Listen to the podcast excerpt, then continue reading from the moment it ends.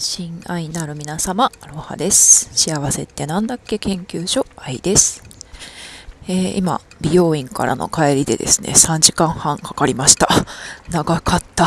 長かったんですけど、まあ今日初めて会う美容師さんでですね、あの若い男の子だったんですけど、日本人の。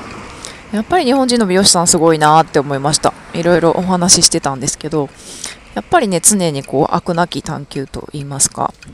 すごい勉強熱心なんですよね。どうしたらもっとあの綺麗に見せることができるかとか、カットの方法とかね、ドライヤーの仕方とかね、いろいろ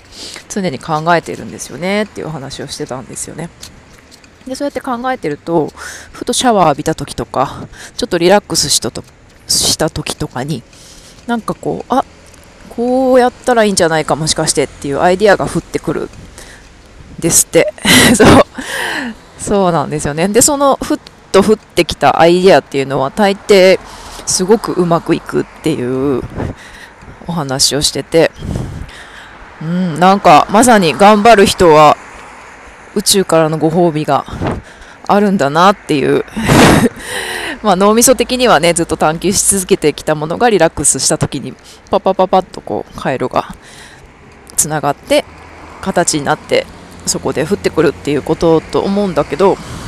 やっぱりうーんすごいその探求し続ける。まだもっとよくできるもっとよくできるっていうその改善改善もうゴールなしで上を目指していくっていうのは私たち日本のうんなんか DNA に刻まれてるのかなと思ったり、まあ、私がそうかって言えば全然そうでもないんですけどだからこそ、うん、そういう職人気質のね人たちをすごく私も尊敬してるんですが、うん、でもねこっちにもすごくいいことっていうか学ぶことはあってですね。例えばまあ海外あるあるだったりするんですけどこっちのねおやつとか調味料とかってなんかすっごい蓋が全然開きにくかったりとかプラスチックのフィルムがこれどうやって剥がすんだ？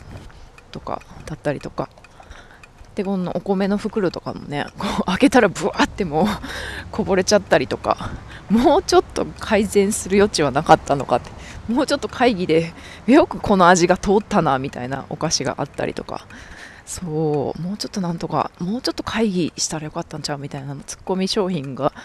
いっぱいっていうかもうそんなものだらけなんですけど、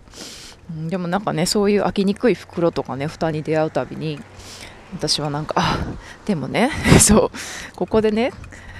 そうここでこの開発者の人たちはあもうこれで OK ってこれで最高だねっていうことでちゃんとね夜夕方の5時にお家に帰って家族といい時間を過ごせたのかなって想像するとあもうちょっとね開きにくいぐらいハサミ出して開けますよっていう風な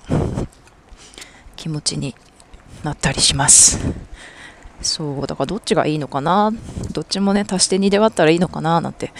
思いますけれども、うん、なんかこの星の上にはいろんな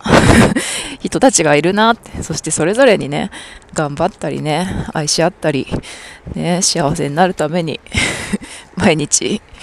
ね、工夫しながら生きてるなっていう感じがします。そんな今日の幸せってなんだっけ？報告でした。はい。ではでは今日も引き続き皆さん良い一日をお過ごしください。バイバイ。